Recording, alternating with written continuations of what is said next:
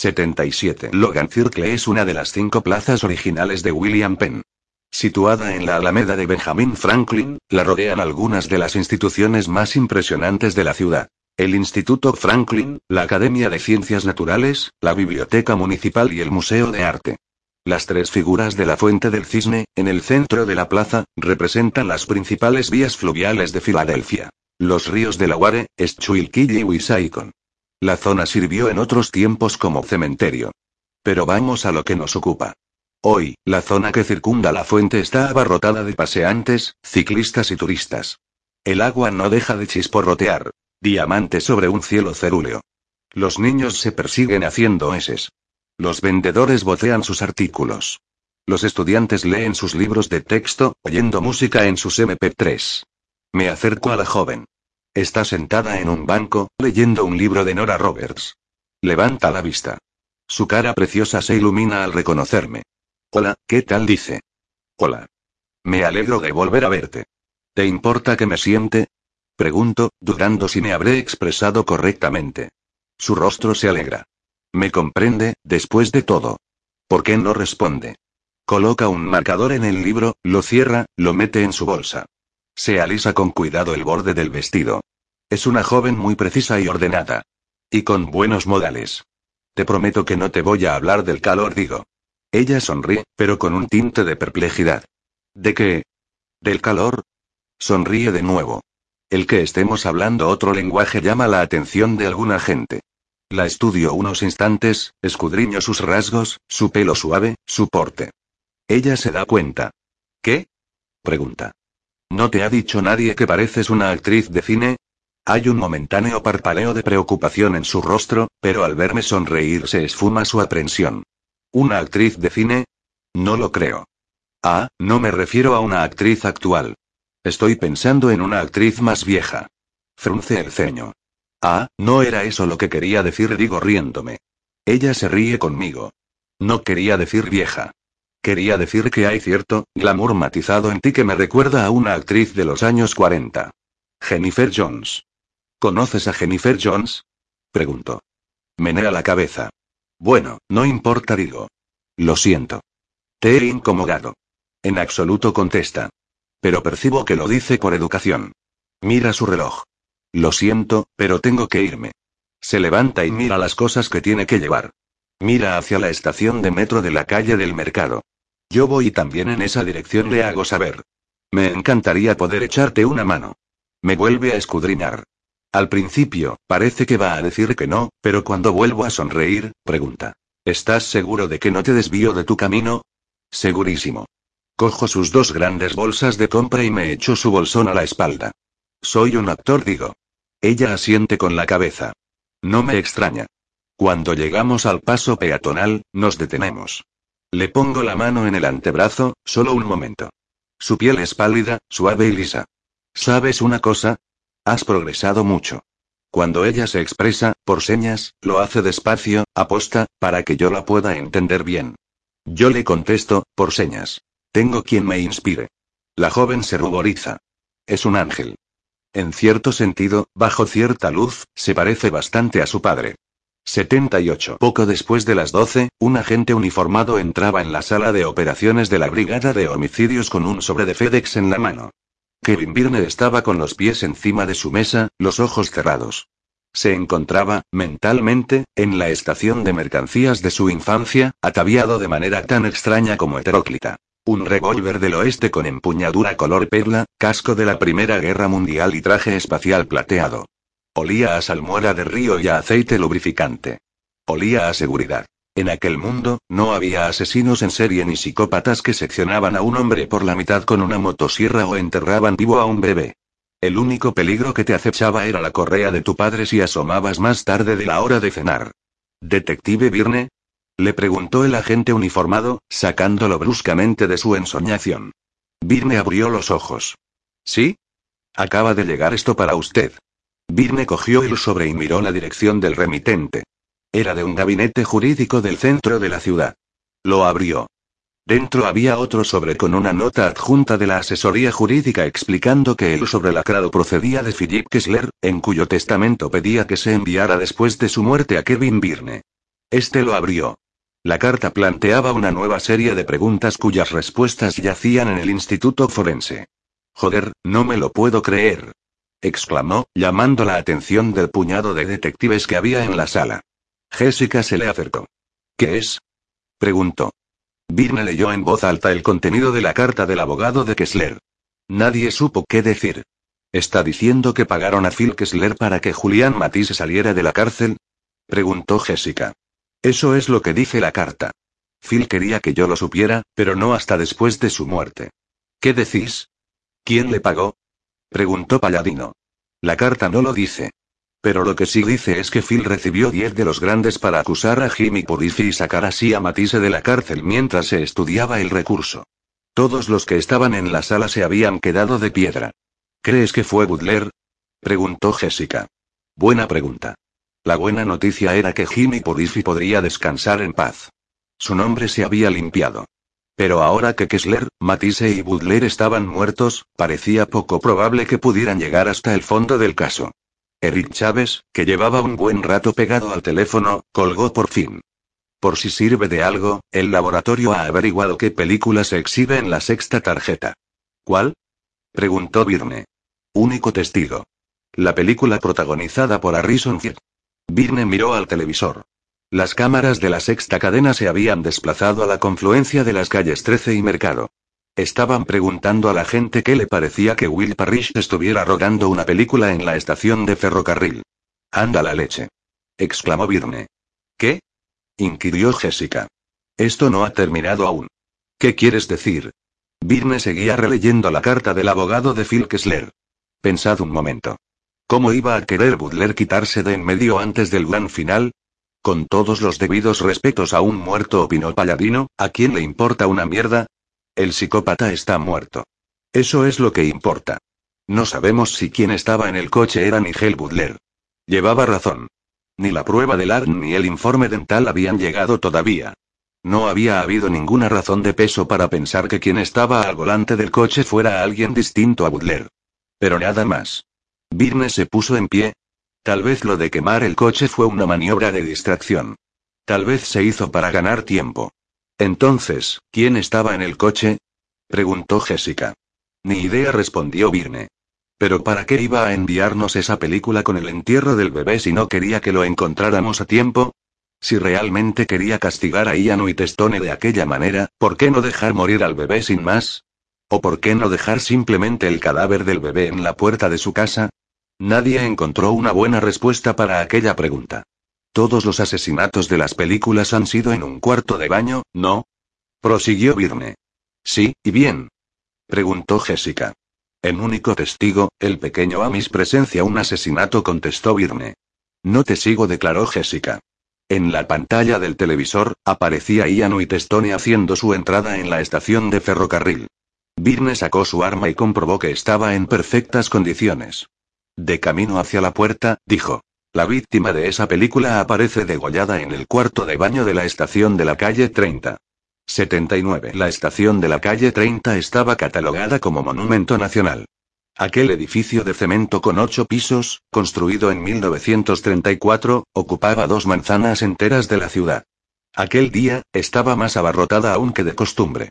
Más de 300 extras perfectamente vestidos y maquillados deambulaban por el hall principal, esperando ser llamados para el rodaje de la importante secuencia, que iba a tener lugar en la sala de espera norte. A este número había que sumar también los 75 miembros del equipo técnico, entre responsables de sonido, de iluminación, cámaras, capataces y asistentes de producción. Aunque no se había alterado el horario de los trenes, la terminal principal iba a estar ocupada por la gente del cine durante dos horas. Los pasajeros estaban siendo desviados a través de estrechos pasillos improvisados a lo largo del muro sur. Cuando llegó la policía, la cámara estaba montada sobre una gran grúa. La toma era intrincada. Partía de la multitud de extras diseminados por la sala principal para luego atravesar el inmenso arco que daba a la sala de espera norte y centrarse en Will Parrish, colocado frente al gran bajorrelieve de Carl Bitter, el espíritu del transporte. Para desesperación de los detectives, todos los extras iban vestidos igual. Era una especie de secuencia onírica, en la que todos portaban largas túnicas monacales y máscaras negras. Al llegar Jessica a la sala de espera norte, vio a un doble de Will Parrish ataviado con un impermeable amarillo. Los detectives registraron los aseos de señoras y caballeros, procurando causar el menor revuelo posible. No encontraron a Ian Whitestone. Como tampoco encontraron a Nigel Butler.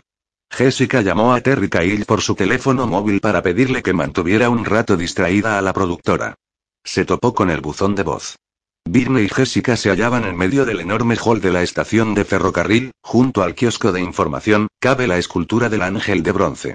¿Qué diablos podemos hacer? preguntó Jessica, sabedora de que se trataba de una pregunta meramente retórica. Birne no contestó. Lo dejó a su discreción. Desde que se conocían, la había tratado de igual a igual, pero ahora ella dirigía aquel grupo especial, y él no invocó el privilegio de la experiencia. Ella tenía el mando, y la mirada que él le echó decía que iba a obedecer su decisión, fuera la que fuera. Solo había una elección. Jessica sabía que iba a echarse encima al alcalde, al consorcio de transportes, a la compañía de ferrocarriles nacionales y estatales, y a la madre que los parió. Pero tenía que hacerlo. Ordenó a través de su walkie. Cerrad todos los accesos. Que nadie entre ni salga. Inmediatamente después, sonó el móvil de Virne. Era Nick Palladino. ¿Qué ocurre, Nick? Tenemos noticias del forense. Ya se han analizado los dientes del cadáver del coche incendiado. ¿Y el resultado es? preguntó Virne. Pues, que, según las radiografías en poder del odontólogo, no son los de Nigel Butler, contestó Palladino. A Eric y a mí se nos ocurrió darnos una vuelta por Balakinuit. Virne reflexionó unos instantes. Una pieza del dominó empujaba a la siguiente. ¿Estás diciendo lo que creo que estás diciendo? Sí asintió Palladino. El cadáver del coche era de Adam Kasloff. El director asistente de la película era una mujer llamada Joanna Young. Jessica se entrevistó con ella junto a la explanada de los bares y restaurantes. Tenía un móvil en la mano, otro pegado al oído, un walkie-talkie que crepitaba en el cinturón y toda una cola de gente nerviosa esperando para hablar con ella. No se la veía particularmente contenta. ¿A qué se debe todo esto? preguntó Young. No puedo responderle a esta pregunta en estos momentos, contestó Jessica. Pero sí puedo asegurarle que necesitamos hablar urgentemente con el señor Whitestone. Siento decirle que ha abandonado el plato. ¿Cuándo? Hará unos diez minutos. ¿Solo? Iba acompañado de uno de los extras, y la verdad me gustaría, ¿por qué puerta? preguntó Jessica. La entrada de la calle 29. ¿Y no lo ha visto desde entonces? No contestó. Pero espero que vuelva pronto. Estamos perdiendo unos diez mil dólares por cada minuto que pasa. Birne se comunicó por walkie con Jessica. ¿Jess? ¿Sí? Creo que deberías ver esto. El mayor de los aseos de caballeros de la estación, situado junto a la sala de espera norte, era una auténtica madriguera con grandes cuartos alicatados en blanco. Los lavabos estaban en un espacio y los váteres en otro, dos hileras enfrentadas de puertas de acero inoxidable. Lo que Virne quería que viera Jessica estaba en la última cabina de la izquierda. Garabateados en el suelo, junto a la puerta, había una serie de números separados por comas decimales. Y parecían escritos con sangre. ¿Ya se han sacado fotos de esto? preguntó Jessica. Sí, contestó Virne. Jessica sacó un guante. La sangre estaba aún pegajosa. Es reciente. La policía científica ya se ha llevado una muestra para analizarla en el laboratorio. ¿Qué son esas cifras? preguntó Virne. Parece una dirección IP, respondió Jessica. ¿Una dirección IP? insistió Virne. Como en, una página web apostilló Jessica. Quiere que entremos en una página web. 80. En toda película que se precie, en toda película hecha con orgullo, hay un momento, siempre en el tercer acto, en el que el héroe debe actuar. En ese momento, no mucho antes del clímax, el relato da un giro de 180 grados. Abro la puerta e ilumino el plato. Todos mis actores, menos uno, están en su sitio. Coloco bien la cámara. La luz inunda la cara de Angélica. Está exactamente como solía estar. Joven. El tiempo no ha pasado por ella. Bella.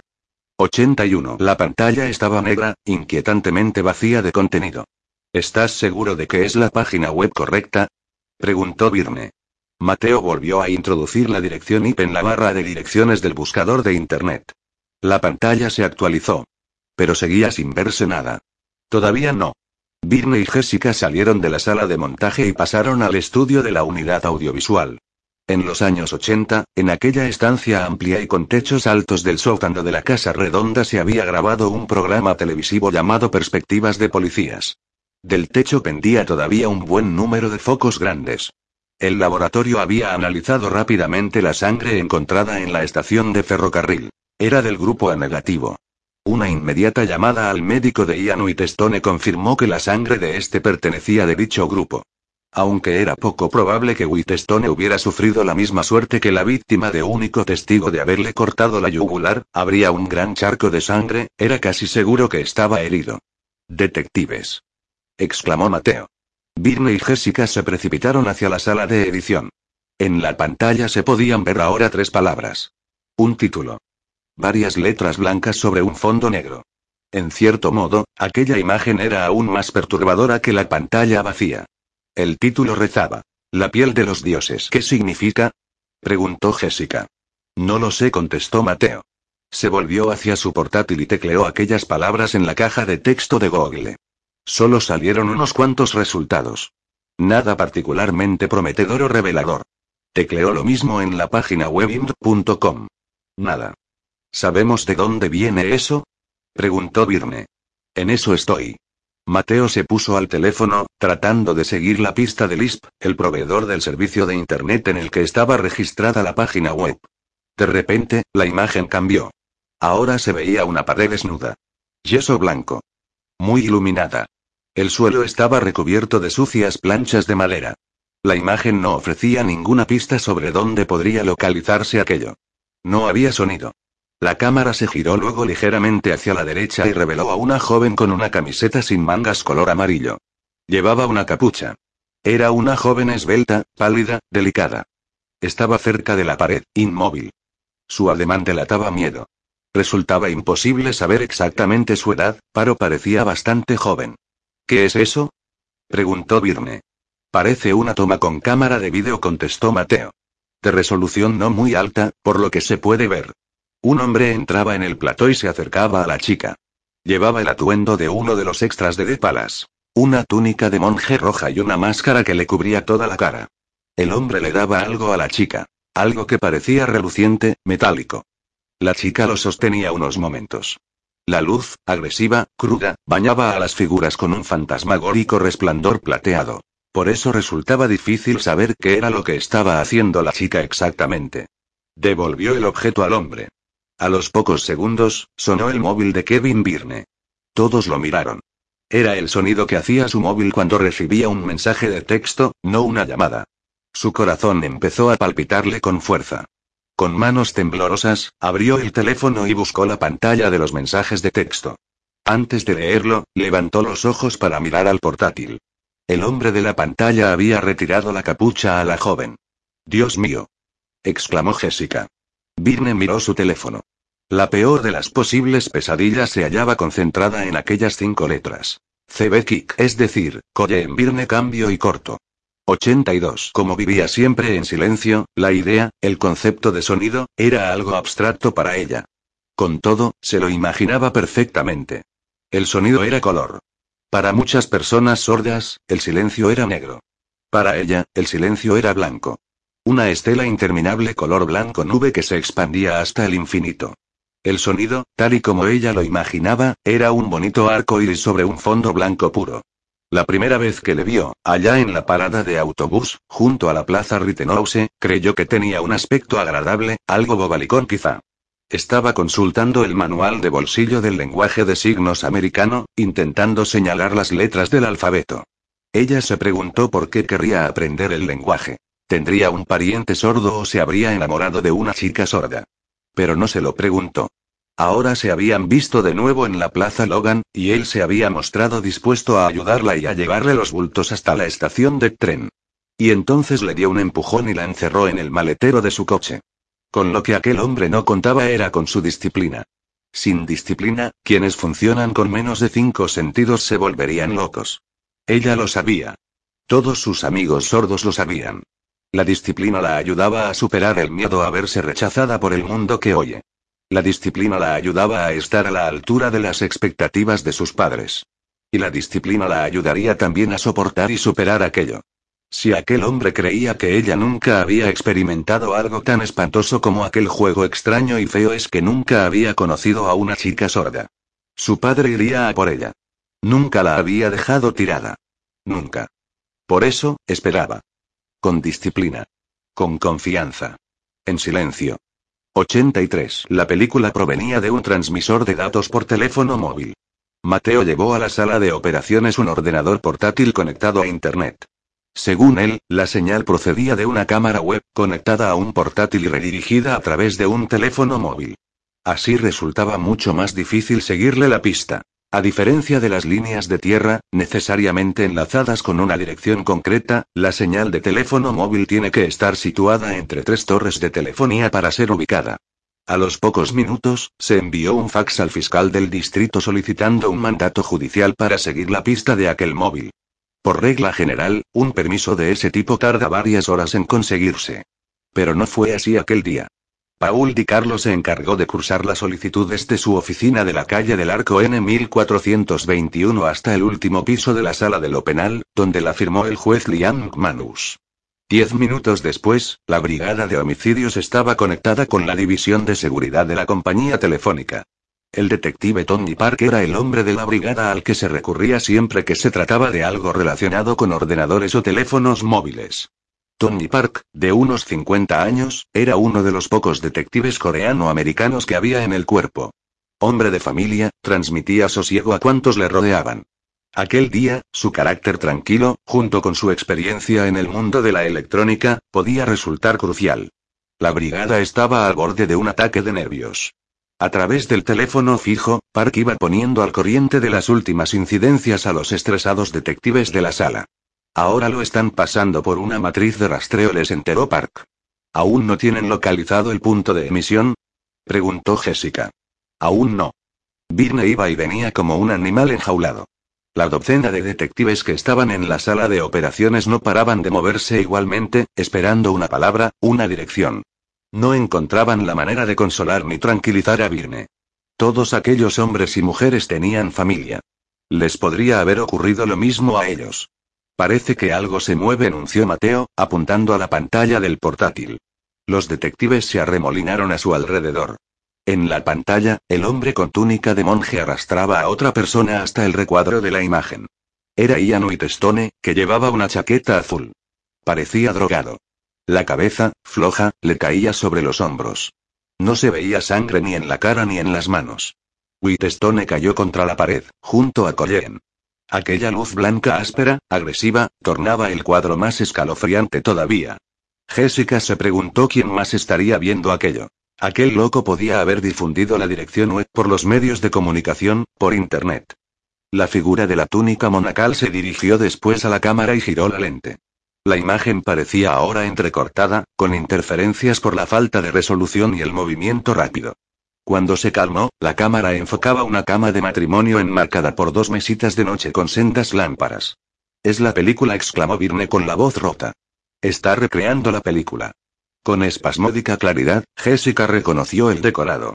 Era la recreación de la habitación del motel de la piel de Filadelfia.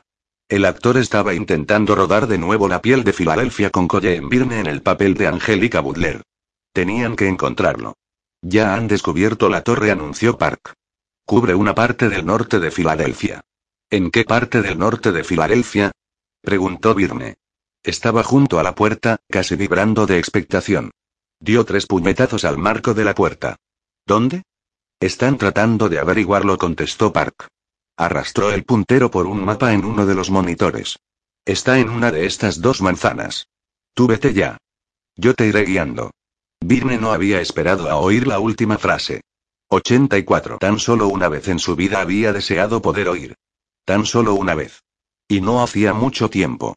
Dos de sus amigos oyentes habían comprado entradas para ir a ver a John Mayer. John Mayer era para morirse. Su amiga oyente Lula había puesto para ella el álbum de John Mayer e Abiertings. En aquella ocasión, tocó los altavoces, palpó los bajos, las segundas voces. Conocía su música. La conocía de memoria. Ojalá pudiera oírla ahora. Había dos personas en la habitación con ella. Si pudiera oírlas, tal vez se le ocurriría alguna idea para salir de allí. Si pudiera oír, su padre le había explicado muchas veces lo que hacía. Ella sabía que lo que hacía era peligroso, y que la gente que detenía era la peor del mundo. Estaba de espaldas a la pared. El hombre le había quitado la capucha, y aquello era algo bueno. Era terriblemente claustrofóbica. Pero ahora aquella luz en los ojos la estaba cegando. Si no podía ver, no podía luchar. Y estaba preparada para luchar. 85. La parte de la avenida Germantown que lindaba con Indiana era una comunidad a la vez orgullosa y sufrida de casas adosadas y tiendas con fachadas de ladrillo, en medio de una zona de descampados, una extensión de unas 1.300 hectáreas al norte de Filadelfia delimitada por la avenida Erie, Spring Garden, la avenida Ridge y la calle Front. Al menos un cuarto de los edificios de aquella manzana eran comercios, unos ocupados, la mayoría no. Un pegote de estructuras de dos pisos que se apuntalaban las unas a las otras, con callejones entre medias. El registro minucioso de la zona prometía ser sumamente peliagudo, por no decir imposible.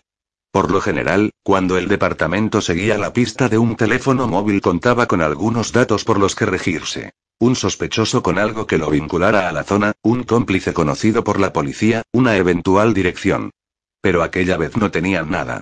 Ya habían hecho todas las averiguaciones imaginables con respecto a Nigel Butler. Domicilios anteriores, casas que pudiera haber tenido alquiladas, direcciones de familiares. Nada lo asociaba con aquella zona.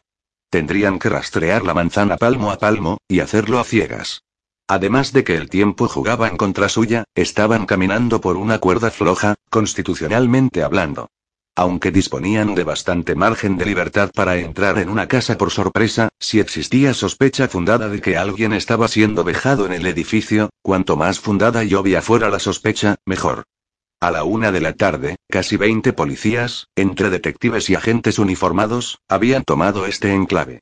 Se movían como una sábana azul a través del barrio con una foto de Collier en Virne en la mano, haciendo las mismas preguntas a cada paso.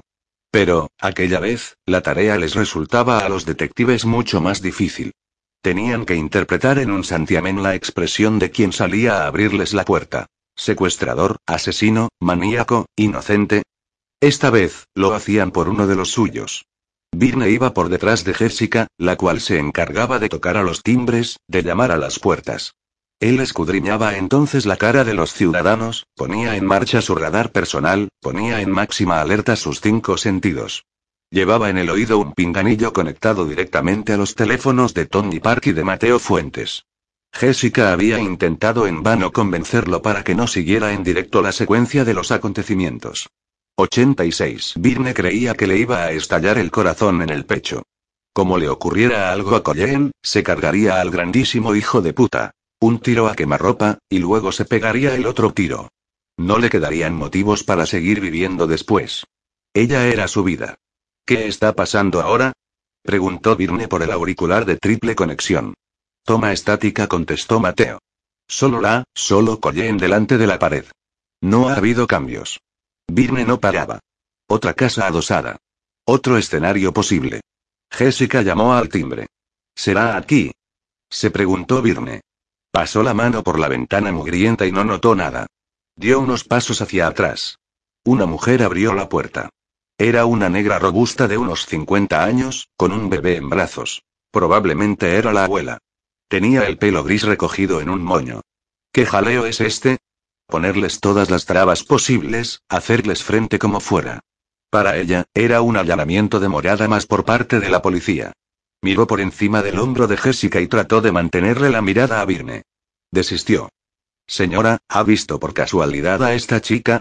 Preguntó Jessica con la foto en una mano y la placa en la otra. La mujer no miró la foto, prefiriendo ejercer su derecho a no colaborar. Virne no esperó la respuesta. Entró directamente, echó un vistazo al salón, bajó los estrechos peldaños del sótano. Encontró un polvoriento aparato de gimnasia Nautilus y un par de electrodomésticos estropeados. No encontró a su hija. Subió a toda prisa y salió de la casa. Antes de que Jessica pudiera articular una palabra de disculpa, con la esperanza de abortar con ello una posible denuncia, su compañero ya estaba aporreando la puerta de al lado.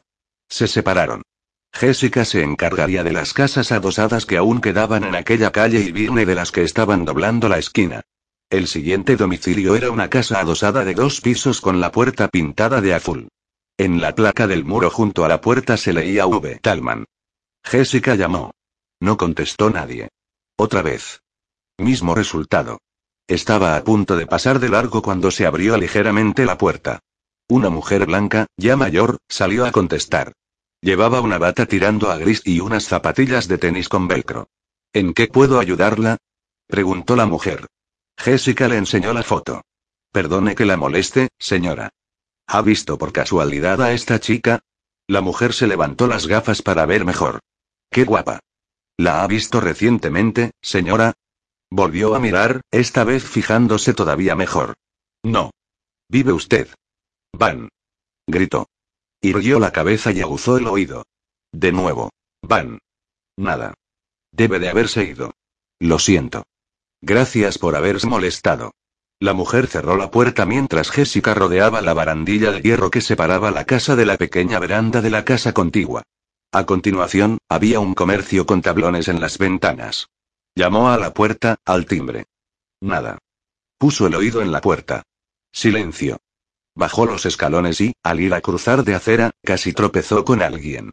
El instinto le dijo que sacara la pistola. Afortunadamente, no le obedeció. Era Mark Underwood. Iba de paisano. Camiseta oscura del DPF, vaqueros azules, deportivas.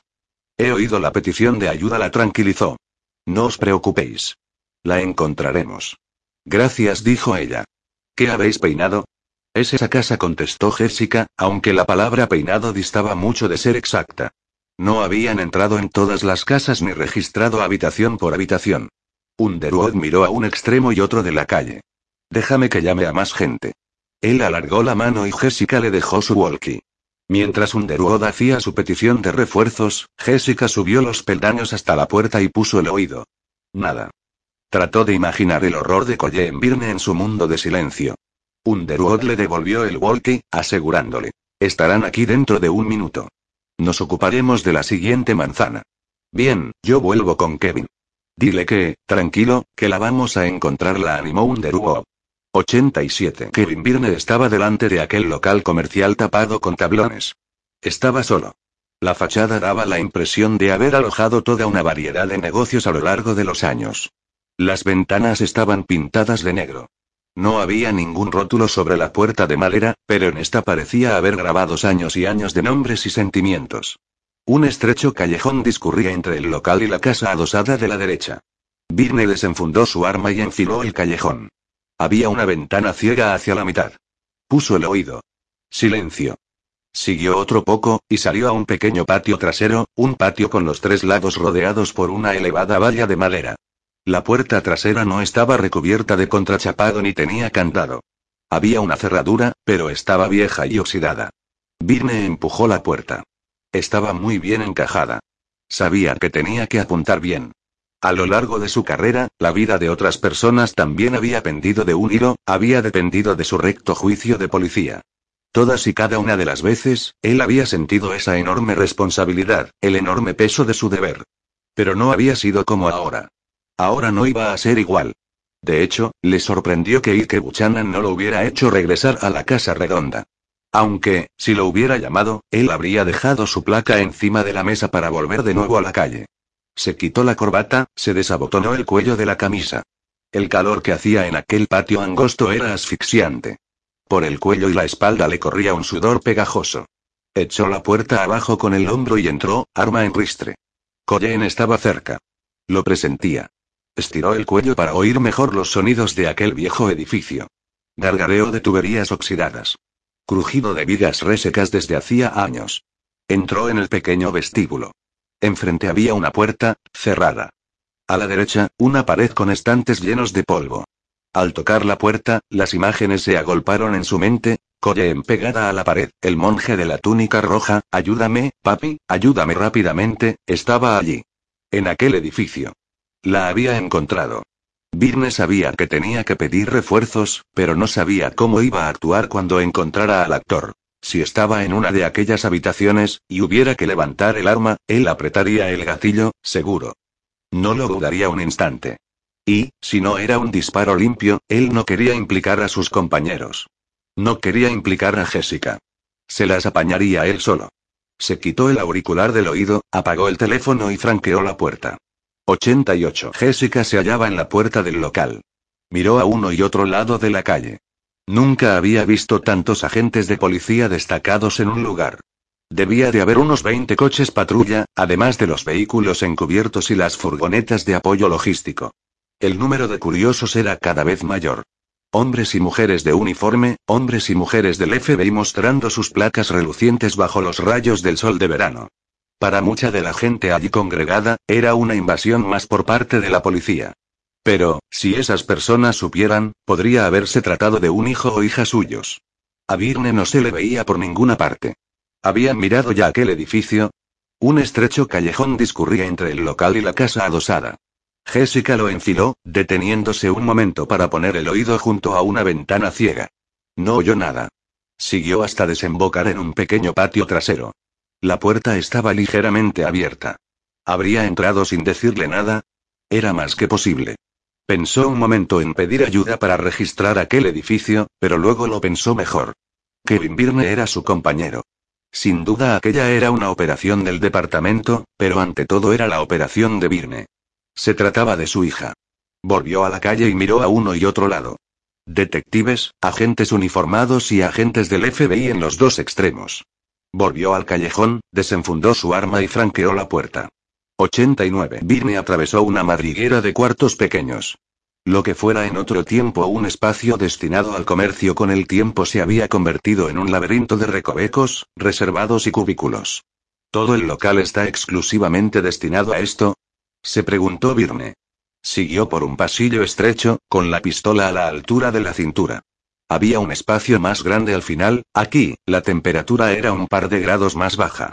La sala principal de aquel local estaba oscura, abarrotada con enseres rotos, aparatos y un par de compresores de aire cubiertos de polvo. No entraba luz alguna por los cristales de las ventanas. Estaban pintados con un espeso esmalte negro. Al pasar la linterna por el amplio espacio, advirtió que las cajas amontonadas en los rincones, otrora brillantemente coloreadas, contenían una década de moho. El aire, si es que se le podía llamar aire, estaba viciado por un calor estancado, sofocante, que se agarraba a las paredes, a su ropa, a su piel. El olor dulzón a humus y a ratones resultaba estomagante. Apagó la linterna y trató de acomodar la vista a la penumbra reinante. A su derecha, una hilera de mostradores de cristal. En su interior se veía papel coloreado. Papel brillante de color rojo. Lo había visto antes. Cerró los ojos, tocó la pared. Aquí había habido felicidad. Risas infantiles. Todo detenido de golpe después para dejar paso a la fealdad, a un alma morbosa alérgica a la alegría. Abrió los ojos. Enfrente, otro pasillo, otra puerta, con el marco desportillado, astillado. Virne miró más de cerca. Astillas recientes. Alguien había pasado recientemente algo grande a través de la puerta, dañando el marco. ¿Un equipo de iluminación? Se preguntó. Pegó el oído a la puerta. Silencio. Esa era la habitación. Lo presentía. Lo sabía en un rincón de su ser que no conocía su corazón ni su mente. Empujó la puerta muy despacio. Y vio a su hija. Estaba atada a una cama. Sintió un pinchazo en el corazón. Mi niña bonita. ¿Qué te he hecho yo? De repente, movimiento. Rápido. Un flash rojo. Un frufru de materia textil en aquel aire estancado, caliente. Después, ningún sonido. Antes de poder reaccionar, antes de poder levantar el arma, sintió una presencia a su izquierda. E, inmediatamente después, la cabeza le explotaba por detrás. 90. Con los ojos adaptados a la oscuridad, Jessica avanzó por el largo corredor. Ya debía de estar cerca del centro del edificio. Desembocó en una improvisada sala de control. Había dos mesas de edición VHS. Las luces verdes y rojas eran cataratas resplandecientes en medio de la oscuridad. Era allí donde el actor había procesado las cintas. También había un televisor. En él aparecía la misma web que habían visto en la casa redonda. Había poca luz. No había sonido. De repente, un movimiento en la pantalla. El monje de la túnica roja atravesó el recuadro. Sombras en la pared. La cámara giró bruscamente hacia la derecha. Al fondo, Colleen atada a una cama. Otras sombras zigzaguearon atropelladamente por las paredes. De repente, una figura se acercó a la cámara. Demasiado deprisa. Jessica no logró distinguir quién era. Un segundo después, la pantalla pasaba a modo estático y a continuación se volvía azul. Jessica se sacó el walkie del cinturón. El ruido que pudiera hacer ya no tenía mayor importancia. Subió el volumen y pulsó unas teclas. Silencio. Golpeó con la mano el aparato. Aplicó de nuevo el oído. Nada. Su walkie estaba muerto. Hijo de puta. Le entraron ganas de estrellarlo contra la pared, pero se contuvo. Enseguida tendría ocasión de soltar la rabia. Pegó la espalda a la pared. Sintió el retumbe de un camión que pasaba. Se hallaba rozando el muro exterior. La separaban unos 15 o 20 centímetros de la luz del día. Pero distaba mucho de hallarse a salvo. Siguió los cables que salían por detrás del monitor. Serpenteaban hasta el techo y luego seguían por un pasillo a su izquierda.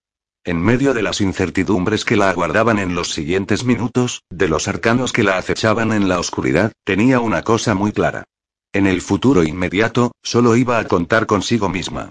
91. Iba vestido como uno de los extras que habían visto en la estación de ferrocarril. Túnica monacal roja, máscara negra. El monje le había golpeado por detrás y le había quitado su glog reglamentaria. Birne había caído de rodillas, aturdido pero sin perder del todo el conocimiento. Había cerrado los ojos, esperando la detonación del disparo, la infinitud blanca de la muerte. Pero no se había producido. Todavía no. Ahora estaba arrodillado en el centro de la habitación, las manos en la nuca, los dedos entrelazados. Frente a él estaba la cámara, colocada sobre un trípode. Colleen estaba detrás de él. Quería volverse para verle la cara, para decirle que todo iba a salir bien. Pero no podía correr el riesgo. Cuando el hombre con túnica de monje lo tocó, su mente empezó a dar vueltas y a poblarse de imágenes. Las visiones se agolparon alocadamente. Estaba mareado, aturdido. Colleen. Angélica. Stepanie. Erin. Un campo de carne despedazada. Un océano de sangre. No se preocupó por ella, declaró el de la túnica. ¿Se estaba refiriendo a Angélica? ¿A Colleen? Era una actriz estupenda, prosiguió. Ahora estaba detrás de él.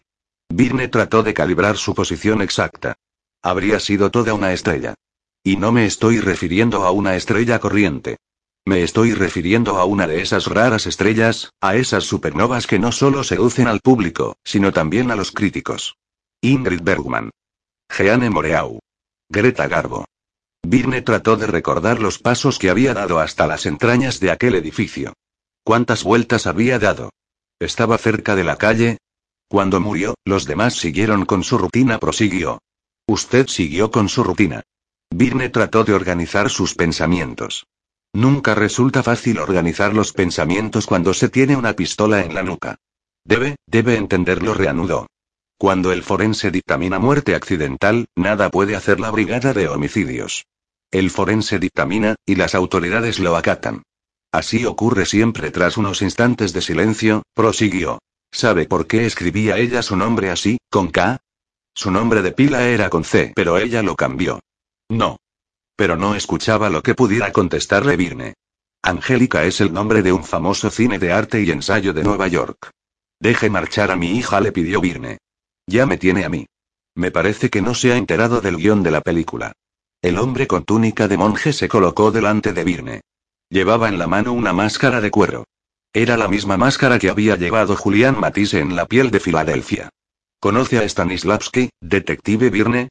Virne tenía que conseguir que aquel hombre no dejara de hablar. Era un actor y profesor ruso. Fundó el Teatro de Moscú en 1898. Digamos que fue el inventor de un interesante método interpretativo, prosiguió. No tiene por qué hacer esto, insistió Virne. Deje marchar a mi hija. Podemos despachar el asunto sin que haya derramamiento de sangre. El monje se metió unos momentos la glock de Virne debajo del brazo y empezó a aflojarse la máscara de cuero. Stanislavski dijo en cierta ocasión. Nunca entres al cine con barro en los pies. Deja el polvo y la suciedad fuera. Deja en la puerta, con tu ropa de calle, las cuitas, los dimes y diretes, las pequeñas dificultades. Todas esas cosas que te arruinan la vida y apartan tu atención del arte. Hágame el favor de poner las manos detrás de la espalda, apostilló. Virne obedeció. Tenía las piernas cruzadas por detrás. Sintió el peso en el tobillo derecho. Empezó a levantar el bajo de su pantalón.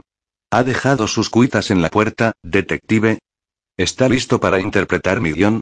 Virne levantó el dobladillo otros tres centímetros. Sus dedos tocaron el acero mientras el monje posaba la máscara en el suelo, frente a él. Dentro de unos momentos, le voy a pedir que se ponga esta máscara, manifestó el monje. Y luego empezaremos. Birne sabía que no podía correr el riesgo de disparar en aquella habitación, estando en presente. Ella estaba detrás de él, atada a la cama. Un fuego cruzado podría resultar letal. Se levanta el telón. El monje avanzó hacia la pared y pulsó un botón. Un potente reflector colmó de luz aquel universo. Había llegado el momento. No le quedaba otra opción. Con un movimiento suave, Birne se sacó la Six Sauer de la tobillera, se incorporó de un salto, se volvió hacia el foco y disparó. 92. Los disparos se habían efectuado cerca, pero Jessica no sabía dónde exactamente. Dentro de aquel edificio. Junto a la puerta. En el primer piso. ¿Los habrían oído los detectives? Giró sobre sus talones en la oscuridad, Glockenristre. Ya no veía la puerta por donde había entrado. Estaba demasiado oscuro. Estaba desorientada. Había atravesado toda una serie de pequeñas estancias sin reparar en el camino de vuelta. Avanzó sin hacer ruido hasta un arco estrecho. Un telón viejo colgaba de la entrada. Miró. Enfrente, otro cuarto oscuro.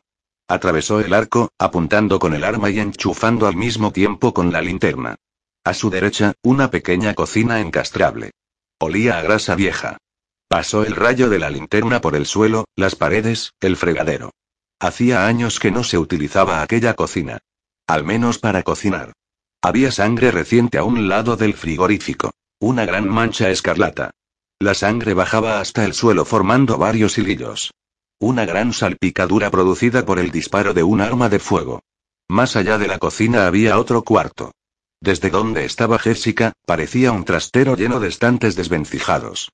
Siguió avanzando, y casi tropezó con el cadáver. Se arrodilló. Era un hombre. Le faltaba prácticamente el lado derecho de la cabeza. Proyectó la linterna sobre el individuo. Tenía la cara destrozada. Una masa húmeda de tejidos desfibrados y de huesos triturados. Por el sucio suelo había desparramados varios montoncitos de sesos. La víctima llevaba vaqueros y deportivas. Siguió pasando la linterna por el cadáver. Vio el logo del Departamento de Policía de Filadelfia en la camiseta azul marino. Notó en la garganta una avalancha de bilis espesa y ácida. El corazón le estaba latiendo desbocadamente, haciéndole temblar los brazos, las manos. Se esforzó por tranquilizarse ante tanto horror acumulado. Tenía que salir de aquel edificio. Tenía que respirar.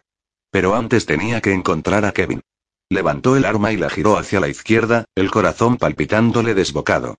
El aire era tan denso, tan líquido, que le estaba encharcando los pulmones. El sudor le bajaba abundantemente por la cara, inundándole los ojos de sal. Se lo secó con el dorso de una mano. Se armó de valor, dobló la esquina. Un amplio corredor. Demasiadas sombras, demasiados escondites. Tenía la Glock tan empapada de sudor que tuvo que cambiársela de mano. Se la secó en los vaqueros. Miró hacia atrás, por encima de su hombro. La puerta del fondo conducía al vestíbulo, a las escaleras, a la calle, a la salvación. Delante, lo desconocido. Siguió hacia adelante. Había un espacio ovalado. Barrió con la vista el interior. Más estantes, más cajas, más mostradores. Ningún movimiento, ningún sonido. Solo el tic-tac del silencio. Medio agachada, avanzó por el corredor. Al final había una puerta. Probablemente conducía a lo que en otro tiempo había sido un almacén o cantina para los empleados. Siguió avanzando. El marco de la puerta había recibido golpes, estaba desportillado. Giró despacio el pomo. Abrió la puerta y en un segundo barrió con la mirada la habitación. La escena era surrealista, horripilante. Una habitación grande, casi 40 metros cuadrados, imposible saberlo desde la puerta, cama a la derecha, una única bombilla en el techo, colle en Birne atada a los cuatro postes, Kevin Birne en medio de la habitación, frente a él, arrodillado, el monje con la túnica roja, Birne tenía una pistola apuntando a la cabeza del hombre, Jessica miró a un rincón. La cámara estaba hecha añicos. Nadie en la casa redonda, ni en ninguna parte, estaba viendo aquello. Escarbó dentro de su ser, hasta un lugar desconocido para ella, y entró en la habitación. Sabía que aquel momento, que aquella área brutal, la dejaría marcada para el resto de su vida. Hola, compañero lo saludó con tono afable.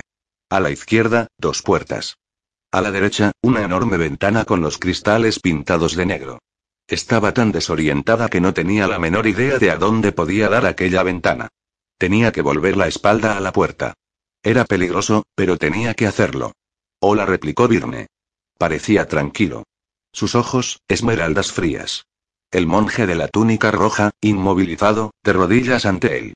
Virne lo estaba encañonando, al cráneo, con mano firme, serena. Jessica notó que era una semiautomática Six Sauer. No era su arma reglamentaria. No, Kevin. Eso no. ¿Estás bien? preguntó Jessica. Sí. Respuesta rápida, protocolaria. Parecía movido por una energía salvaje, sordo a la razón.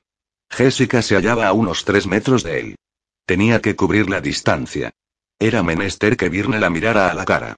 Que viera sus ojos. ¿Qué, qué hacemos ahora?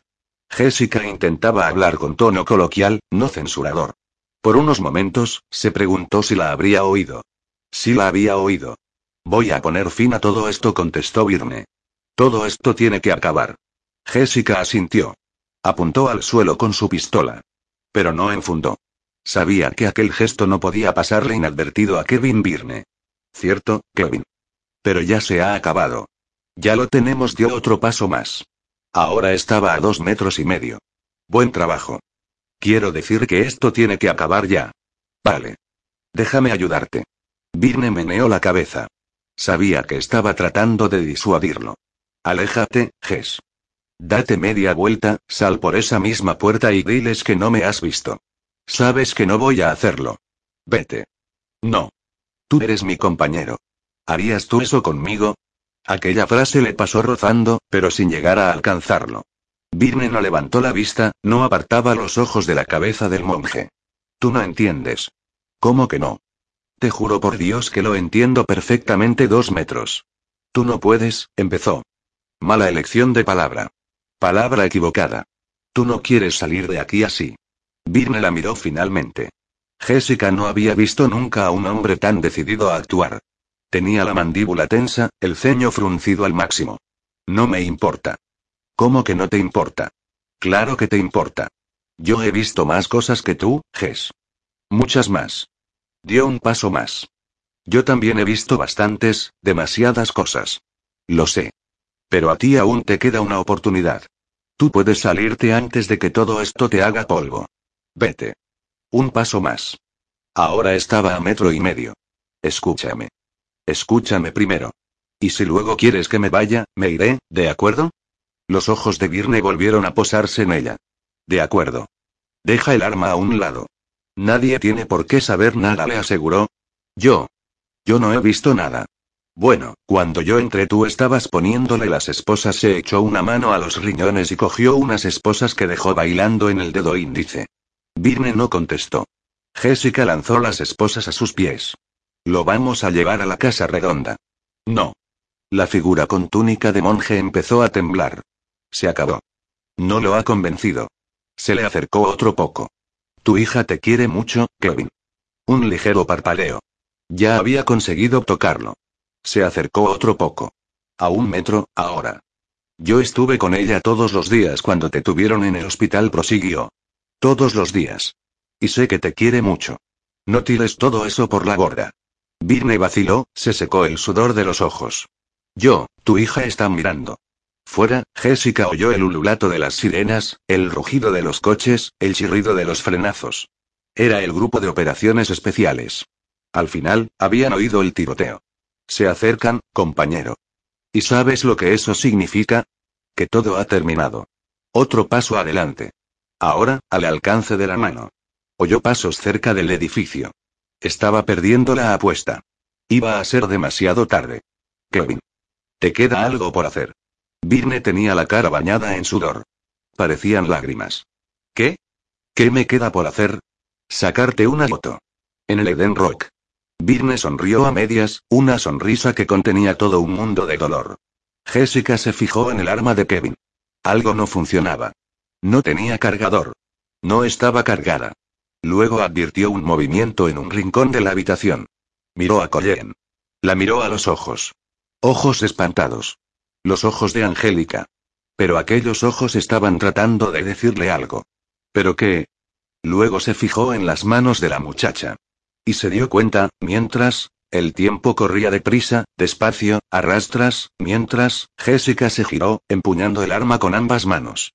Otro monje con túnica color sangre se le estaba acercando, apuntándole a la cabeza con su arma de acero. Oyó el clic del gatillo. Vio el giro del tambor. No había tiempo para regatear, para negociar con aquella reluciente máscara negra sobre un tornado de seda roja. Hace varias semanas que no veo una cara amiga, la detective Jessica Balzando disparó, y volvió a disparar. 93. Después de arrebatar una vida, hay un momento en el que el alma humana llora, en que el corazón hace inventario, un inventario acongojante. El olor a cordita impregnaba el aire de la estancia. El olor a cobre de la sangre fresca impregnaba el aire del mundo. Jessica miró a Virne. Siempre estarían unidos por aquel momento, por los acontecimientos ocurridos en aquel lugar pútrido, horrísono. Jessica se dio cuenta de que, tras los disparos letales, aún tenía agarrada el arma con ambas manos. El humo aún salía por el cañón. Notó que las lágrimas estaban empezando a inundarle los ojos. Trató de contenerlas. En vano. Pasó un tiempo. Minutos. Segundos. Kevin Birne le rodeó suavemente las manos con las suyas, y le retiró despacio la pistola. 94. Birne sabía que Jessica le había salvado la vida. Nunca lo olvidaría. Nunca podría devolverle el favor por completo. Nadie tiene por qué saber nada, Birne había tenido encañonado a Ian Whitestone creyendo equivocadamente que era el actor. Al apagar los focos con su disparo, había oído ruidos en la oscuridad. Choques. Encontronazos. Birne se había desorientado. No podía correr el riesgo de disparar de nuevo. Al soltar el trayazo con la culata de la pistola, había conectado con carne y hueso. Al encender la luz del techo, el monje estaba en el suelo, en el centro de la habitación. Las imágenes que él tenía eran de la vida ennegrecida de Whitestone. Lo que había hecho con Angélica Butler, lo que había hecho con todas las mujeres en las cintas encontradas en la habitación del hotel de Seth Goldman. Whitestone estaba atado y amordazado bajo su máscara y túnica. Intentó decirle a Birne quién era. Birne tenía la pistola descargada, pero guardaba un cargador lleno en el bolsillo. Si Jessica no hubiera franqueado aquella puerta, él mismo no lo sabría nunca. En aquel momento, un ariete atravesó el ventanal pintado de negro. La intensa luz del exterior cegó a cuantos estaban en la habitación. Unos segundos después, una docena de detectives muy nerviosos, llenos de adrenalina, se desparramaron por el local, armas en ristre. Todo bajo control. Aulló Jessica, sosteniendo en alto la placa. Lugar controlado. Eric Chávez y Nick Palladino entraron en tromba por la puerta y se interpusieron entre Jessica y la masa de detectives de brigada y de agentes del FBI con pinta de cowboys que habían llegado a la escena del crimen. Los dos alzaron las manos y permanecieron un rato escudando a Birna y a Jessica, y a la hora postrado y sollozante Ian Whitestone. El color del cuerpo de policía, el azul protector. Estaban a salvo. Ya no podía pasarles nada malo.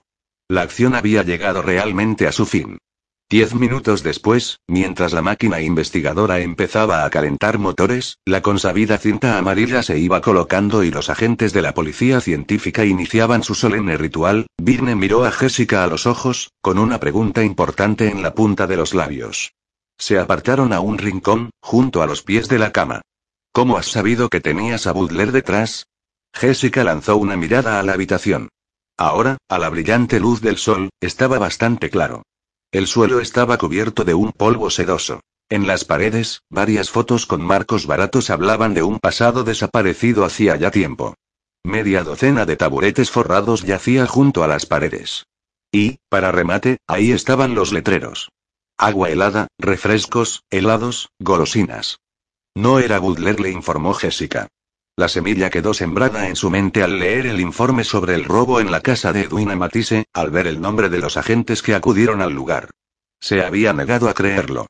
Pero lo supo prácticamente en el momento en que oyó hablar a la anciana, junto a la antigua tienda de golosinas. Señora V. Talman. Van. Había gritado esta. No se había dirigido a su marido. Se había dirigido a su nieto.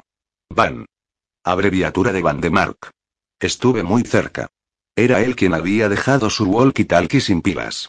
Nigel Butler yacía muerto en la otra habitación. Jessica se acercó a quitarle la máscara al hombre de la túnica roja muerto. Aunque esperarían al dictamen del forense, a Jessica no le cabía la menor duda, como tampoco a los demás, por cierto. El hombre abatido, ataviado con una túnica monacal, era el agente Mark Underwood. 95. Birne estaba abrazado a su hija.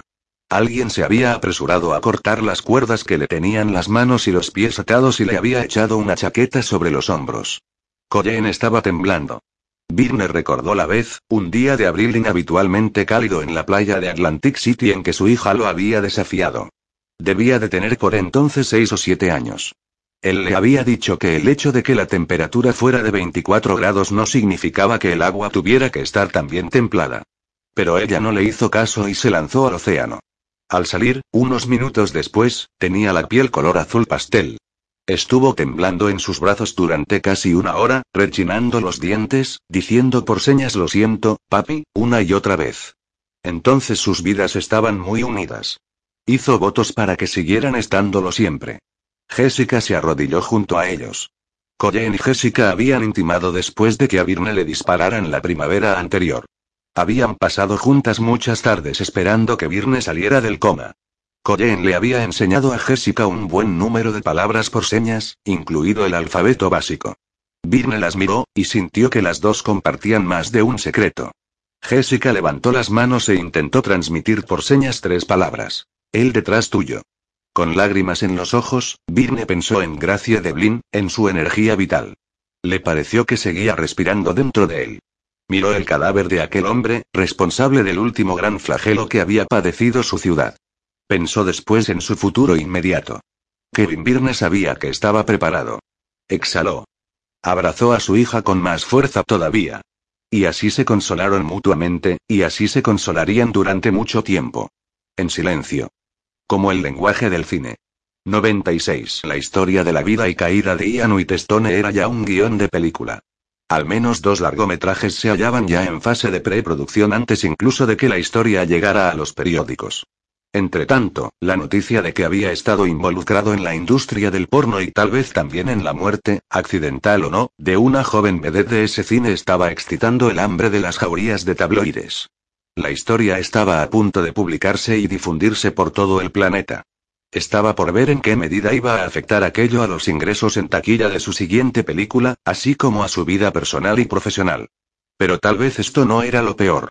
El fiscal del distrito estaba abriendo una investigación para saber qué era exactamente lo que había causado, tres años atrás, la muerte de Angélica Butler, y qué responsabilidad podría haber tenido en ella Ian Whitestone.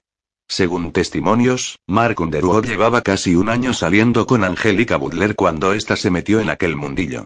Los álbumes de fotos encontrados en casa de Nigel Butler contenían un buen número de fotos de celebraciones familiares. Cuando Underwood secuestró a Nigel Butler, desfiguró las caras que aparecían en las fotos y pegó sobre el cuerpo de Angélica los famosos retratos de estrellas de cine. Nunca sabrían exactamente qué era lo que había empujado a Underwood a hacer lo que había hecho, pero estaba claro que él supo desde el principio quién había estado implicado en la realización de la piel de Filadelfia y quién era el responsable de la muerte de Angélica. También estaba claro que consideraba a Nigel Butler responsable por lo que le había hecho a Angélica. Había muchas probabilidades de que Underwood hubiera espiado a Julián Matisse la noche en que éste mató a Gracia de Blin. Yo les ayudé a él y a su compañero, con el escenario de un crimen en el sur de Filadelfia hace un par de años, había dicho Underwood refiriéndose a Kevin Byrne en el Finnegan Suake. Aquella noche, Underwood le dirló un guante a Jimmy Purifi, lo manchó de sangre y lo guardó, tal vez sin saber bien entonces lo que haría con él. A continuación, Matisse ingresó en prisión para cumplir una condena de 25 años o cadena perpetua, y Whitestone se convirtió en una celebridad a nivel internacional, y todo cambió. El año pasado, Underwood allanó la casa de la madre de Matisse, robó la pistola y la cazadora azul, y puso en marcha su extraño y terrible plan. Al enterarse de que Phil Kessler iba a morir, decidió que era el momento de pasar a la acción. Lanzó sus tentáculos sobre Phil Kessler, sabedor de que éste no tenía dinero para pagar la elevada factura sanitaria. La única posibilidad que tenía Underwood para conseguir que Julian Matisse saliera de la cárcel era incriminando judicialmente a Jimmy Purifi. Kessler no desaprovechó aquella oportunidad. Jessica se enteró de que Mark Underwood se había prestado voluntario para trabajar en el rodaje de la película para así estar cerca de Seth Goldman, Erina Llewellyn y Ian Whitestone. Erina Llewellyn era la amante de Ian. Seth Goldman, su confidente y colaborador, y Declan, su hijo. Whitelight Pictures era una empresa multimillonaria. Mark Underwood se propuso llevarse por delante todo lo que más relación tuviera con Ian Whitestone. Había estado muy cerca. 97. Tres días después del incidente, Birne se hallaba en el hospital, a los pies de la cama de Victoria, viéndola dormir. Parecía tan pequeña bajo las sábanas, los médicos le habían retirado todos los tubos, y solo le quedaba un goteo intravenoso. Pensó en la noche en que habían hecho el amor, en lo rápidamente que había caído en sus brazos. Aquello le parecía ahora muy lejano. Victoria abrió los ojos. Hola la saludó Virne. No le había contado nada de los acontecimientos ocurridos en el norte de Filadelfia. Ya habría tiempo. Hola. ¿Qué tal te encuentras? Ni bien ni mal, gesticuló Victoria con manos como alas de mariposa. Le había vuelto el color a la cara. ¿Me podrías dar un poco de agua, por favor? Le pidió. ¿Te lo permiten? Victoria se le quedó mirando. Vale, vale, contestó Birney a su mirada. Rodeó la cama y llevó el vaso con pajita hasta su boca. Victoria sorbió e inmediatamente después posó la cabeza sobre la almohada. Cualquier movimiento le producía un fuerte dolor. Gracias. Lo miró de nuevo, con una pregunta en la punta de los labios. Sus ojos de plata habían cobrado un ligero matiz de avellana con los últimos rayos del sol. Nunca lo había observado antes. Le preguntó. ¿Está muerto Matisse? Virne se preguntó hasta dónde le iba a contar. Sabía que al final se enteraría de toda la verdad. Por ahora, contestó lacónicamente. Sí. Victoria asintió ligeramente con la cabeza y cerró los ojos. Mantuvo unos momentos bajada la cabeza. Virne se preguntó qué significaría aquel gesto. No le cabía en la cabeza que Victoria estuviera rezando por el alma de aquel hombre. No podía imaginar que nadie lo hiciera, pero recordó que Victoria Lindstrom era una buena persona, mejor aún de lo que él podría haber sospechado. Un momento después, volvió a mirarlo. Dicen que puedo oírme mañana. ¿Estarás aquí? Estaré aquí, le aseguró Virne. Miró al pasillo un momento y luego se le acercó.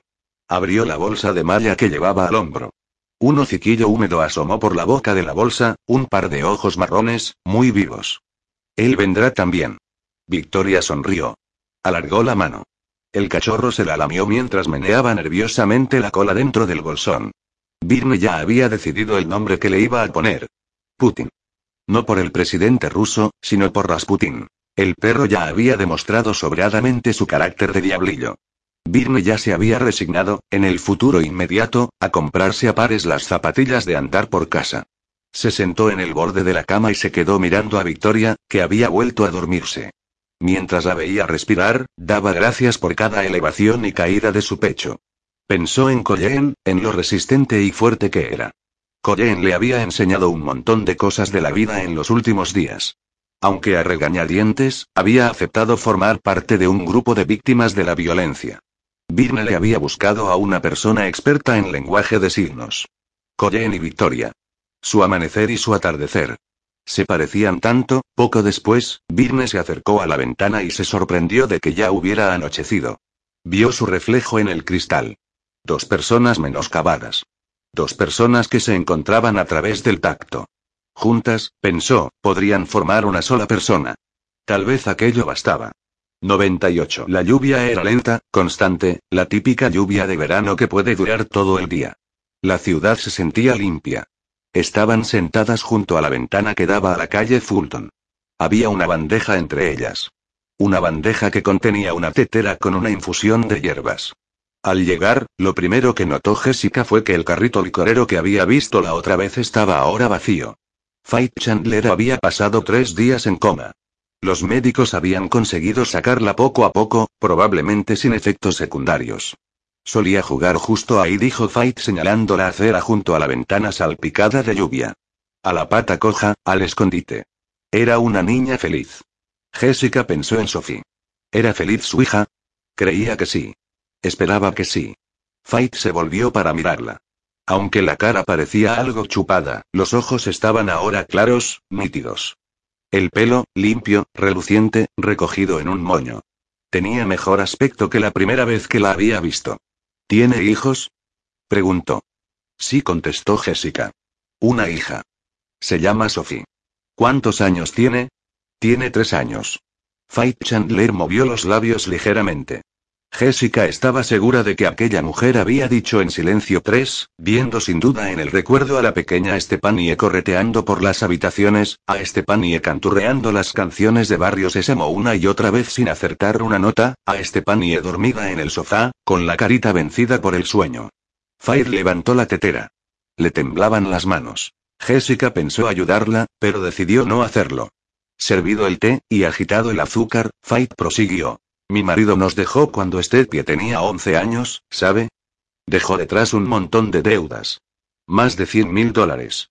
Fight Chandler había permitido que Ian Whitestone comprara, durante los últimos tres años, el silencio de su hija sobre lo ocurrido en el plató de la piel de Filadelfia. Que Jessica supiera, no se había infringido ninguna ley ni habría ninguna demanda judicial. ¿Estaba mal aceptar dinero? Tal vez. Pero Jessica era policía, no juez. Y esperaban no tener que remover nunca aquel asunto. Sobre la mesita auxiliar del salón había una foto de Stepanie del día de su graduación en el instituto. Fire la cogió y pasó suavemente los dedos sobre la cara de su hija. Permítame que una vieja camarera destrozada le dé un consejo. Fight Chandler miró a Jessica con ojos afables, tristes. A lo mejor piensa que tiene mucho tiempo por delante para estar con su hija, que falta mucho tiempo para que se haga mayor y oiga la llamada del mundo. Pero créame, ese día llegará mucho antes de que usted se dé cuenta. Un día la casa está llena de risas. Al día siguiente, solo el ruido del corazón. Una solitaria lágrima cayó sobre la foto acristalada. Y si tiene que elegir entre hablarle a su hija o escucharla, agregó Fight, mejor escúchela. Simplemente, escúchela. Jessica no supo qué decir. No se le ocurría ninguna respuesta. Ninguna respuesta verbal. Solo se le ocurrió tomar la mano de aquella mujer dentro de la suya. Y así permanecieron un rato en silencio, oyendo caer la lluvia de verano. Jessica estaba junto a su coche, llaves en mano. El sol había vuelto a salir. Las calles del sur de Filadelfia desprendían vapor. Cerró los ojos unos instantes y, a pesar del intenso calor del verano, se transportó unos momentos a lugares muy oscuros. La máscara de la muerte de Stephanie Chandler. La cara de Angélica Butler. Las manos minúsculas, indefensas, de Declano y Testone. Quería permanecer bajo el sol mucho tiempo, esperando que su luz le desinfectara el alma. ¿Se encuentra bien, detective? Jessica abrió los ojos y se volvió hacia el lugar de donde provenía la voz. Era Terry Kyle. Agente Kyle. exclamó. ¿Qué estás haciendo aquí? Kyle llevaba su traje azul reglamentario. Aunque ya no llevaba el cabestrillo, Jessica advirtió, por la ligera inclinación de un hombro, que aún tenía dolores. Llamé a la comisaría y me dijeron que podrías estar aquí. Estoy bien, gracias, contestó. ¿Y qué tal tú? Kyle fingió un lanzamiento por lo alto. Como Brett. Jessica supuso que se trataba de un jugador de béisbol. Fuera del ámbito pugilístico, andaba bastante pez. ¿Has vuelto al buró? Kyle asintió. Ya ha concluido mi trabajo en el departamento. Voy a redactar hoy mismo el informe. Jessica se preguntó qué pondría en él. Decidió no preguntar. Ha estado bien trabajar contigo, Terry. Lo mismo digo, replicó él. Carraspeó. Estaba claro que no se le daban muy bien aquel tipo de cumplidos. Y quiero que sepas que quería decir lo que dije. Que eres una policía extraordinaria. Si alguna vez se te pasara por la cabeza hacer carrera en el FBI, no dudes en darme un toque. Jessica sonrió. ¿Te dan comisión o algo por el estilo? Kyle devolvió la sonrisa. Sí, señor, confirmó. Si llego a tres reclutas nuevos, me dan un nuevo protector de plástico para el carnet. Jessica se rió. El sonido de su propia risa le pareció extraño. Hacía tiempo que no reía. Pero el momento de alegría duró poco. Miró a la calle, luego a Terry Kyle. Lo encontró mirándola fijamente. Tenía algo que decirle. Esperó. Lo tuve soltó finalmente. No le eché el guante en aquel callejón, y eso casi les cuesta la vida a un bebé y a una adolescente. Jessica se había olido que se sentía mal. Le puso una mano en el hombro. Él no se apartó. Nadie te reprocha nada, Terry.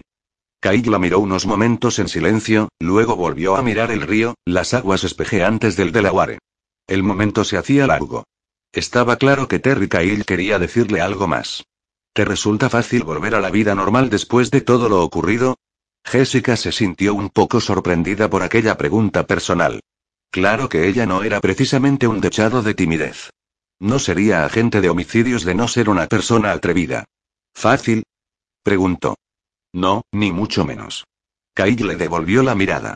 Durante unos instantes, notó un asomo de vulnerabilidad en sus ojos. Pero, un instante después, volvió a notar esa mirada de acero que desde siempre asociaba con quienes elegían el cumplimiento de la ley y el orden como forma de vida. Por favor, saluda de mi parte al detective Birne. Dile, dile que me alegro mucho de que su hija esté nuevamente a salvo. Lo haré. Kai dudó unos instantes, como para decir algo más. Pero se limitó a tocarle ligeramente la mano. Acto seguido, se dio media vuelta y se dirigió hacia su coche y, más allá, hacia la ciudad. El gimnasio Frazier era uno de los principales hitos de la calle ancha, en el norte de Filadelfia. Su dueño y gestor era un antiguo campeón de pesos pesados, Smoking Joe Frazier. En aquel gimnasio se habían forjado algunos de los grandes campeones del país. Jessica formaba parte del puñado de mujeres que se entrenaban allí. Con un combate programado en la sala ESM 2 para primeros de septiembre, Jessica decidió empezar a entrenarse en serio. Sus numerosas agujetas le recordaron el mucho tiempo que llevaba sin entrenar. Hoy tenía su primer combate con una sparring desde hacía varios meses. Al encontrarse de nuevo entre las cuerdas, pensó en algunos episodios de su vida. Vincent había vuelto a casa. Sophie le había hecho con cartulina una enorme pancarta, Bienvenido a casa, más propia de un desfile del Día de los Veteranos. Vincent estaba ahora en casa balzano en régimen de prueba, y Jessica sabía que él lo sabía. Hasta el momento, estaba demostrando ser un marido modélico. Jessica sabía que los periodistas la estaban esperando fuera. Habían querido seguirla hasta el interior del gimnasio, pero la gente no entraba a aquel lugar así como así. Dos jóvenes que también se estaban entrenando, dos gemelos pesos pesados con más de 100 kilos cada uno, los habían convencido gentilmente para que la esperaran fuera. La sparring de Jessica era una chica fortachona de Logan llamada Tracky Big Time Biggs. De 20 años de edad, Big Time presentaba una tarjeta de 2-0, los dos por KO, los dos antes de transcurrir 30 segundos de pelea. El tío abuelo de Jessica, Vittorio, antiguo peso pesado que ostentaba el mérito de haber noqueado en su época a Benny Brisco en la antigua fábrica de cerveza McHill Soldale House, era su entrenador. Tómatelo en plan relax, Jess le aconsejó Vittorio. Jessica se colocó el casco y se abrochó la mentonera. En plan relax. Pensó Jessica. Pero si la criatura tiene el mismo corpachón que Son Billiston, mientras esperaba la campana, Jessica pensó en lo ocurrido en aquel cuarto oscuro, en cómo en una décima de segundo había tomado la decisión que había acabado con la vida de un hombre. En aquel lugar atemporal y horripilante, había habido un momento en el que había dudado de sí misma, en el que la callada violencia del miedo se había apoderado de ella. Imaginó que siempre iba a ser así. Sonó la campana. Jessica dio dos pasos y fintó un derechazo.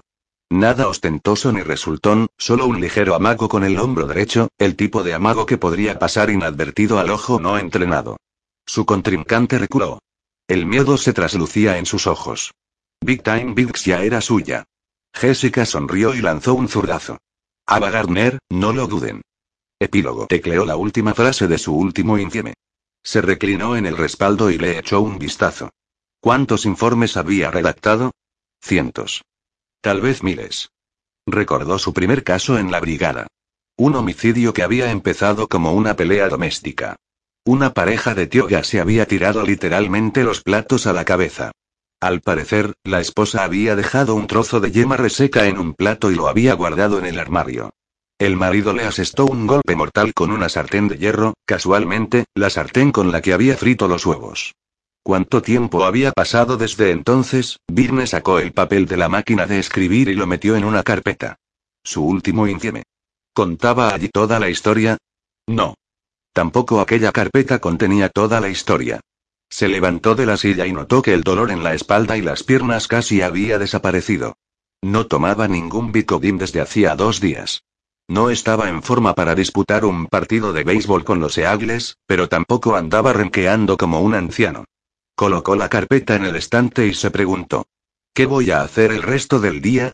¿Qué digo día? El resto de mi vida. Se puso la chaqueta. No había banda de música ni tarta ni serpentinas ni vino espumoso barato en vasos de papel. Ah, sí, iba a haber una comilona en Finigan Suake en los próximos meses. Pero hoy, no había nada. ¿Podría dejar todo aquello atrás? El código guerrero, la emoción de la batalla. ¿Iba realmente a abandonar aquel edificio por última vez? ¿Es usted el detective Birne? Virne se volvió. La pregunta provenía de un joven agente, de unos 20 o, a lo sumo, 23 años.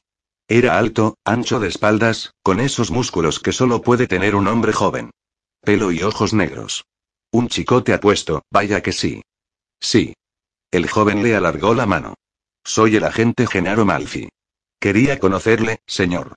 Se estrecharon la mano. El chico le dio un apretón fuerte, confiado. Encantado de conocerte, declaró Virne. ¿Cuánto tiempo llevas en el trabajo? Once semanas. Semanas, pensó Virne. ¿Dónde estás destinado? Estoy en la calle 6. Allí hice yo la ronda un tiempo. Lo sé, observó Malfi. Usted es una especie de leyenda en aquella zona. Más bien un fantasma, pensó Virne. No te creas más que la mitad. El chico rió. ¿Qué mitad? Eso lo dejo a tu criterio. De acuerdo. ¿De dónde eres? Del sur de Filadelfia, señor. Nací y me crié allí. Entre las calles 8 y Christian. Birney asintió con la cabeza. Conocía aquella esquina. Conocía todas las esquinas. Yo conocía allí a un tal Salvatore Malfi. Ebanista. Es mi abuelo. ¿Qué tal le va la vida? Le va bien. Gracias por preguntar. ¿Sigue trabajando? Inquirió de nuevo Birne. Solo cuando juega a la petanca. Birne sonrió. El agente Malfi miró su reloj. Tengo que estar en mi puesto dentro de 20 minutos, anunció Malfi. Alargó la mano de nuevo. La chocaron una vez más. Ha sido un honor conocerle, señor. El joven empezó a dirigirse hacia la puerta. Birne se volvió y miró la sala de operaciones. Jessica estaba mandando un fax con una mano y comiendo un sándwich con la otra. Nick Palladino y Eric Chávez se hallaban enfrascados en sendos informes del departamento. Tony Park se afanaba en rastrear datos en uno de los ordenadores. Y que Buchanan estaba en su despacho, ultimando el reparto de tareas.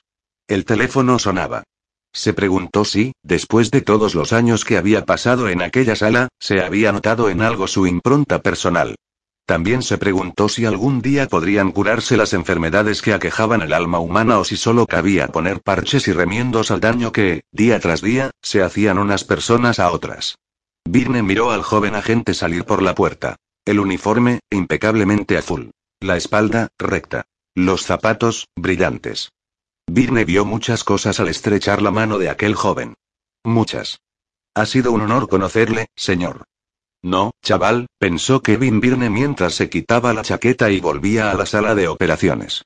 El honor ha sido mío. El honor es todo mío.